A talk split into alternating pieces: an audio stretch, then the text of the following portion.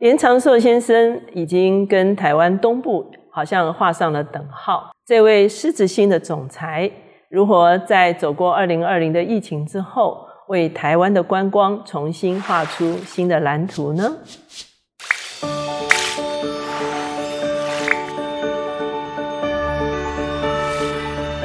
大家好，我是乔美伦老师，每周一次在乔氏书坊跟大家见面。今天呢，我们的单元是快闪新书。今天我们所要介绍的这一本是严长寿先生的《我所向往的生活文明》。我们知道严长寿先生。他在三十二岁的时候就已经当上了雅都荔枝饭店的总裁。他自己并不是富二代，他是专业经理人。他把这个经验写成了《总裁狮子心》这本书。近年来，他也被称为台湾的观光业教父。在二零一六年的时候，他从这个雅都集团的董座退休，他就开始全心的投入了公益的活动。他出版了不少的书，包括谈教育的书，《教育应该不一样》；谈这个土地的书，《我的台湾想象》等等。那零九年的时候，他创立了公益平台文化基金会，致力于花东的地区的教育和优质观光的推展。那今天我们所介绍这本《我所向往的生活文明》，特别是。他面对二零二零年，哈，我们看见全球的旅游都停摆，那当然台湾是国旅大爆发了，哈。面对这个疫情，整个在世界如果终结之后，整个观光旅游会有一个什么样新的面貌呢？他。带我们一起来思考台湾的未来的观光的可能性。他也不只是谈旅游，他也谈到了城乡再造，他也谈到了文化产业的升级。哈，到底面对这个呃台湾在国际中间的这个旅游或者是观光，我们还剩下什么优势？哈？那特别海外的旅游几乎全部都停摆了，而且呢，交通业也受到了非常大的冲击，青年很多都要面临失业的这个危机。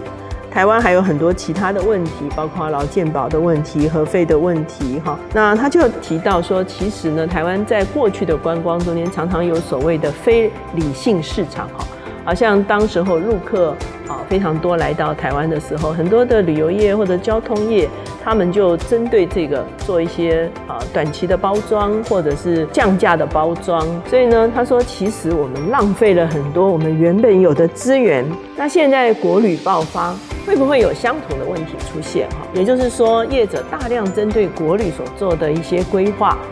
等到国旅停摆，哈，意思就是说海外的旅游开放之后，那这些规划会不会又重新受到冲击呢？在整个观光的这个规划中间，管控其实是非常重要的。他特别提到几个例子，哈，他说宜兰有一个啊叫做韩溪村不老部落，哈，他每天只收三十个客人，哈。也就是说，他做总量管管制，而不是说一个报道啊，好像上去之后啊，大量的这个客人涌入哈，那大家只好降低这个旅游的品质哈，而且呢，可能都是来打卡哈，就是啊拍拍照说啊我我在这里哈就走掉了，所以对当地真正的文化或者是环境产生了破坏啊，而且呢，并不真正认识这个。地方它深度的文化，在奥地利有一个非常有名的小镇，被称为世界最美的小镇。那事实上，我今天带的这个拼图，拼图是我自己拼的哦，哈，就是这个奥地利的小镇叫哈尔斯塔特。为什么它会爆红呢？就是因为很多人认为《冰雪奇缘》的国度哈的原型就是这个小镇，所以呢，啊，这个事情被发现之后呢，马上就是人山人海的涌到这个小镇的里面。而且呢，很多人带了无人机哈上去空拍，哦，甚至呢，等于把呃村民的这个隐私哈就完全曝光，所以呢，造成了当地的居民非常非常的不堪其扰了哈。所以他们后来就开始做人数的管制，他们巴士进来一定要有门票，他其实这个就已经有一个管制在这个地方了哈。如果你进来观光一百五十分钟以下的，他不让你进来。也就是说，你如果真的要进来的话，就必须深度的旅游、深度的访视这个小镇的文明哈。其实台湾很多地方也是会有遇到这样的情况。在很多啊没有管控的情况中间，那个啊旅游景点很快就啊可以腐烂，所以他认为这个其实是我们重新。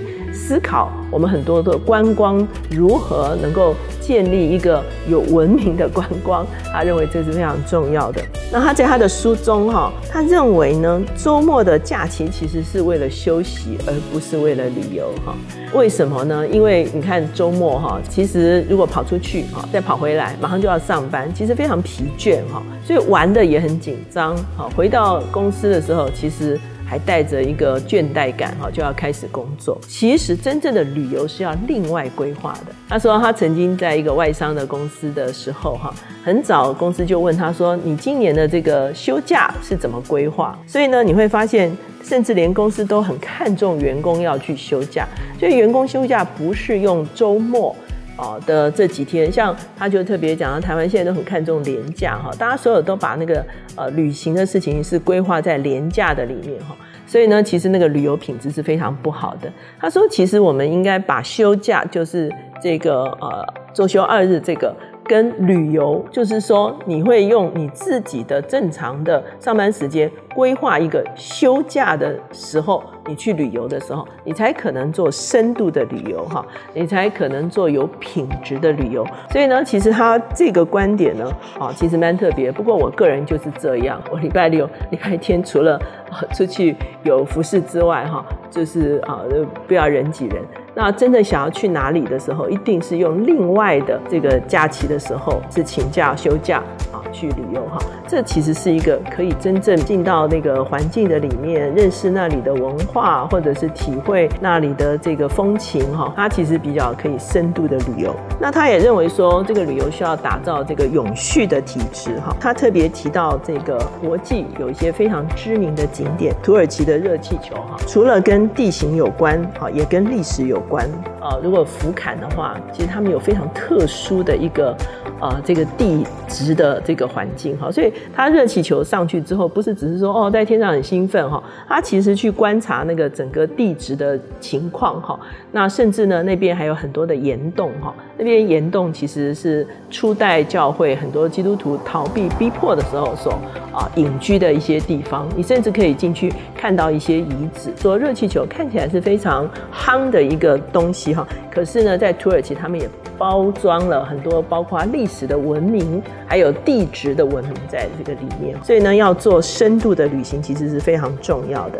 啊。南头其实有啊竹山，有大片的竹林。他说，可是日本京都岚山的这个竹林呢，却是全球知名。他说，其实它是一棵小径哈，而且不是很长，不像台湾，其实那个竹林是更广哈。可是呢，都没有。好好的去经营。他说，日本的那个短短的一个竹林的步道，他们其实把它营造成为一个好像一生一定要来的一个非常具有优势的一个地方，它就变成是非常有观光的价值。那他也提到，像日本最近几年，他们开始这个濑户内海，他们后来就在每一个岛上有一些。啊，艺术家进驻哈，这个艺术家进驻的时候，他们就开始营造在那个岛上的一些艺术环境，或者是艺术产品、艺术作品。那后来就会变成了一个观光圈。其实我们看见在花东哈，这些年也有很多的艺术家进驻，渐渐的也开始带动了一些在地艺术的恢复。他其实认为公民教育非常重要。他特别提到一个很特别的事情，他说他有一次在德国，就有一个人来载他，他说那个开车的大叔啊，越开越快。他就已经有点啊，觉得他就说，他就问那个呃开车的大叔说：“哎，你这样会不会超速哈？” 德国大叔的回答让我们也是非常惊讶啊。那个德国大叔跟他讲说，德国没有速限。他说，其实因为他们的自律性非常高。他就提到说，这个公民的素养其实是非常重要的。公民的素养包括自律的能力、生活的能力，还有。做事的能力哈，整个教育呢需要重新的思考啊，自律性是不是提高？面对生活的素养是不是提高？其实这是公民教育中间非常重要的环节。那延长说先生这本书也是提到说，在这个国际的情势中间，台湾要怎么来面对啊我们的挑战？他提出来第一个就是要与国际做朋友哈，那当然我们现在是啊竭力的在朝这个方向走哈，我们才可以分散我们的风险。他也特别谈到说，台湾的很多不同的产业有各种不同的机会。他说，Nokia 他当时候被苹果打败哈，可是他们有一个再生的能力，非常多的 Nokia 原本的技术人员。他们就变成是小型创业，那这个小型创业反而找回了他们国家的一个竞争力。所以呢，这个其实是一个企业转型的时候哈，可以思考的一件事情。他非常关注台东，对不对哈？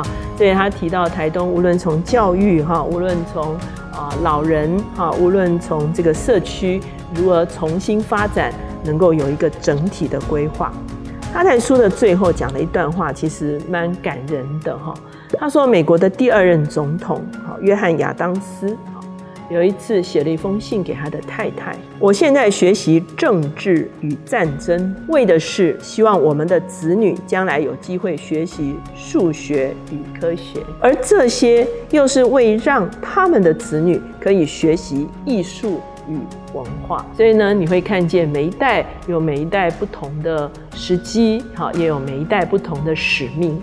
那我们怎么样把握我们的时机，把我们的使命，使我们的下一代能够站在一更好的一个起始点，哈，能够去发展更有深度的竞争力，或者是更有深度的一种生活的方式。他在最后也说，台湾也许没有锐实力，就是在军事上我们也许不是最突出，也可能没有巧实力，就是我们在外交上有的时候。也会受挫，但是我们有软实力，所以呢，他认为台湾可以扩大人文关怀，做好世界公民。这个就是啊，严长寿先生啊，他在今年所出的这本书《我所向往的生活文明》。那他当然还是以这个观光业为基底哈，来谈一些事情。可是呢，他也超越了观光业哈，有一些不同的。啊，思考跟啊想象。那我想，这个啊严长寿先生其实他对台湾是非常的关怀哈，所以呢，他提出了一个整体的一个想象，希望整个台湾的文明可以提升。那我们把这本书介绍给大家。